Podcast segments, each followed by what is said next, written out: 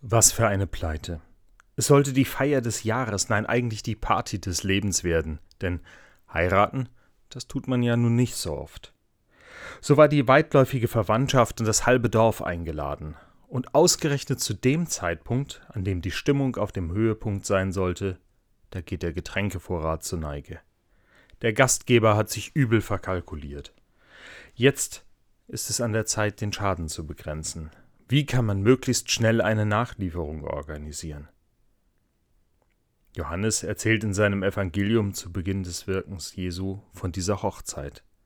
Jesus und seine ersten Jünger sind ebenfalls eingeladen. Und seine Mutter ist auch unter den Gästen und erfährt als eine der ersten von der Notlage des Gastgebers. Sie schaltet besonders schnell und informiert ihren Sohn. Doch der reagiert ganz ungewohnt. Was willst du von mir, Frau? Meine Stunde ist noch nicht gekommen. Seine Antwort ist abweisend. Warum sollte er sich um die Belange des Gastgebers kümmern? Doch seine Mutter stellt ihm die Diener vor und gibt ihnen die Anweisung zu tun, was Jesus von ihnen verlangt. Da waren sechs Krüge mit reinem Wasser, und Jesus fordert die Diener auf, diese Krüge mit Wasser zu füllen. Dann sollen sie daraus schöpfen und dem Festverantwortlichen davon bringen. Und dieser der ist begeistert von der guten Qualität des Festweines und fragt den Gastgeber, warum er den besseren Wein bisher zurückgehalten habe. Wir wissen nicht, wie die Feier weiterging, nur dass der Wein mit Sicherheit nicht mehr ausging. Johannes hat sehr genaue Angaben darüber gemacht, wie groß die Krüge waren, und ich gehe davon aus, dass etwa 600 Liter Wein bis zum Ende des Festes gereicht haben. An diesem Wunder scheiden sich die Geister. Ausgerechnet Wein, um eine Party am Laufen zu halten. Das ist also das erste Zeichen im Johannesevangelium.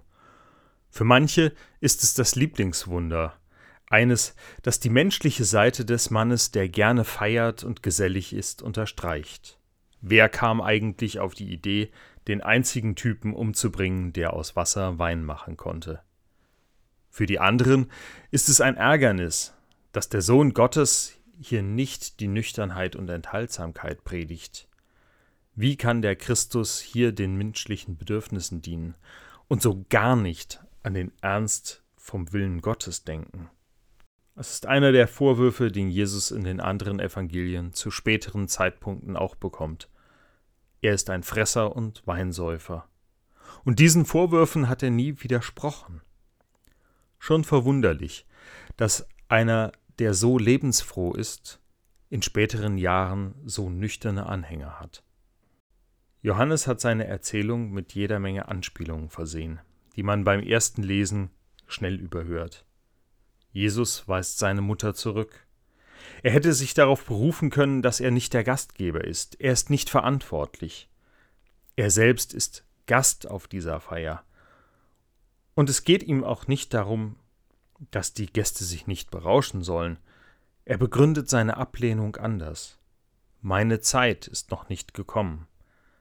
Sie soll keine Zeichen fordern. Er will sich nicht jetzt schon als Wundertäter zeigen. Seine Mutter hingegen handelt so, als hätte er ihr eine Zusage erteilt. Voller Vertrauen reiht sie sich bei den ersten Jüngern ein, die von ihrem Jesus, dem verheißenen Messias, alles erwarten. Und so überträgt sie alle Erwartung, die sie an den Gastgeber haben müsste, auf ihren Sohn. Die Diener des Hauses werden ihm unterstellt. Und das ist die erste Voraussetzung, dass sich ein Wunder erfüllt. Vertrauen der Glaubenden ist der Ausgangspunkt für alle Wunder, die in den Evangelien beschrieben werden. Für mich überzeugt die Mutter Jesu ihren Sohn, dass jetzt seine Zeit angebrochen ist. Hier sind Menschen, die daran glauben, dass er der Messias ist, dass ihm die Schöpfung gehorchen muss. Er ist der Herr in diesem Haus. Und in dem Moment, da die Glaubenden zusammenkommen und von ihm das Leben erwarten, ist die Zeit des Christus gekommen. Eine kleine Anspielung des Evangelisten nebenbei. Die Hochzeit findet am dritten Tag statt. Es ist zum einen recht verbreitet, dass am dritten Tag der Woche Hochzeiten gefeiert werden, da sich die Feierlichkeiten mit dem Sabbatgebot beißen würden. Doch Jeder, der das Evangelium des Johannes liest, weiß, dass der dritte Tag noch eine andere Bedeutung hat. Und wir am dritten Tag nach der Kreuzigung, den Tag der Auferstehung, den Tag, dass der Christus kommt, feiern. Der Tag, an dem sich eindeutig zeigt, dass er der Herr über Leben und Tod ist. Das Wunder zeigt also allen, jetzt, jetzt beginnt die Zeit des Christus. Und wenn der Messias kommt, dann beginnt eine Zeit der Freude. Und diese Freude ist überfließend. Die ist nicht nur ein kleines innerliches Wohlgefühl. Gott selbst hat sich diese Freude zur Aufgabe gemacht. So lobt schon der Psalmbeter im 104. Psalm Gott für alles, was er als Schöpfer für seine Menschen tut. Er lässt die Früchte wachsen. Und das ernährt nicht nur den Menschen, nein, es sorgt auch für Wein, der erfreue des Menschen Herz. Göttliche Freude, sie ist schon mit dem Wein verknüpft, lange bevor sich Jesus im Johannesevangelium damit zeigt. Wir haben den Wein als Zeichen von Jesus auch im Abendmahl beibehalten. Ein Zeichen dafür, dass wir in Christus miteinander verbunden sind. Ein Zeichen dafür, dass seine Zeit jetzt ist und bleibt.